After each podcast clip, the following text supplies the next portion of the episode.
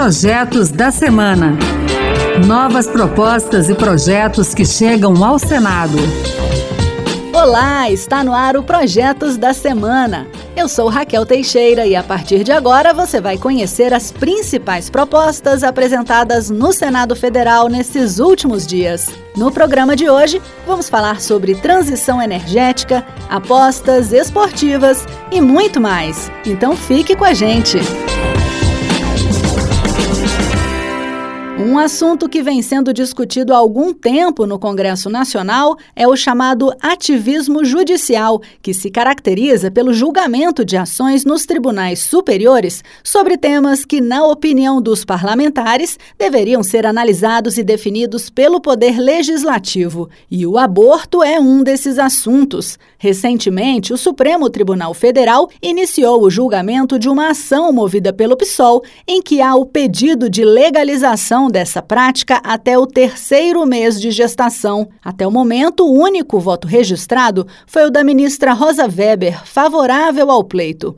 Pelas regras atuais do Código Penal, o aborto só é permitido no país quando a gravidez decorre de estupro, quando a gestação coloca em risco a vida da mãe ou em caso de anencefalia do feto. Um dos parlamentares que criticam a postura do STF é o senador Magno Malta, do PL do Espírito Santo, que inclusive apresentou nesta semana uma proposta para mudar o artigo 5 da Constituição e assegurar o direito à vida desde o momento da concepção e calhou exatamente quando a gente atinge essas assinaturas e protocola com essa situação do Supremo legislando sobre essa matéria, que não é um termo para ser usado por uma Suprema Corte de legislar. Também foi apresentado nesta semana um projeto de decreto legislativo que prevê uma consulta à população sobre o aborto. A ideia é fazer um plebiscito para que os brasileiros digam sim ou não à seguinte pergunta: você é a favor da legalização do crime de aborto?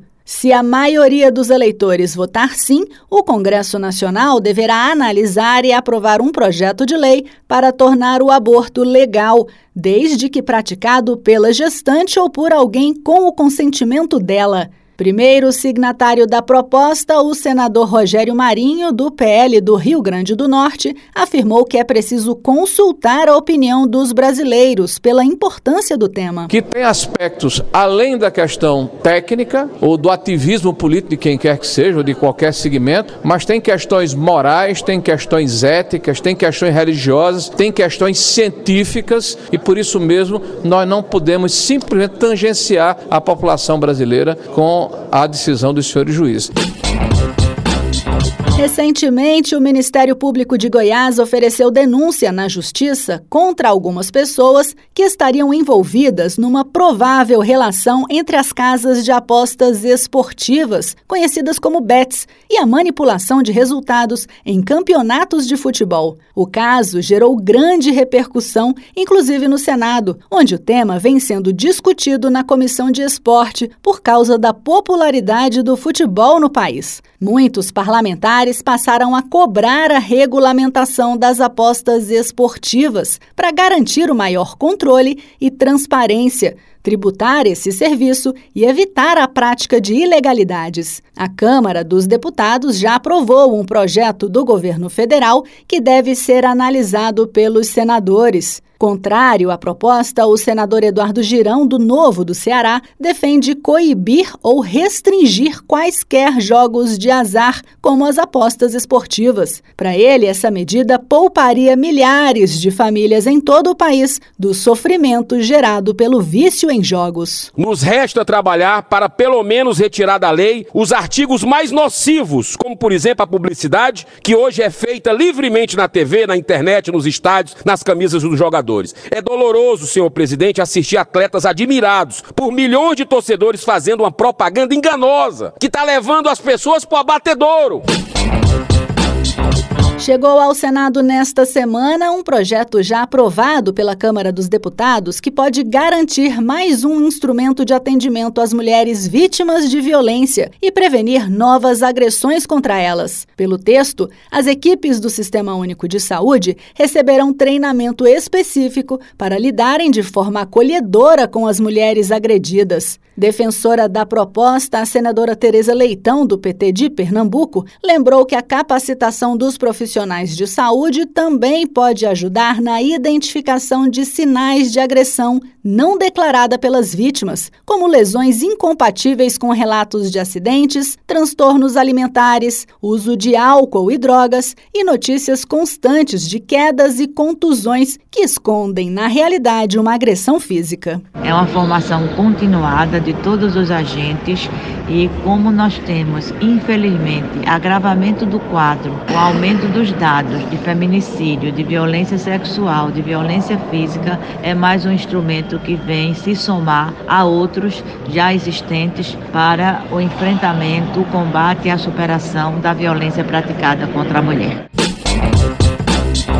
A prestação de serviços por meio de plataformas digitais é a principal atividade de muitos trabalhadores no país. Teoricamente, não há qualquer vínculo de emprego entre os aplicativos e os motoristas ou entregadores, por exemplo. Mas a Justiça do Trabalho, em algumas situações, vem exigindo que as plataformas façam o registro formal desses trabalhadores, o que gera consequências legais, como direito a férias, contribuição social e tempo de descanso. E para deixar clara a legislação e evitar interpretações da Justiça divergentes entre entre si sobre essa matéria, o senador Wilder Moraes, do PL de Goiás, apresentou um projeto que descaracteriza o vínculo de emprego, quando o prestador de serviço por aplicativo puder indicar outra pessoa para substituí-lo. Pelo texto, a possibilidade de o prestador recusar ou rejeitar o serviço sem que haja penalidade por isso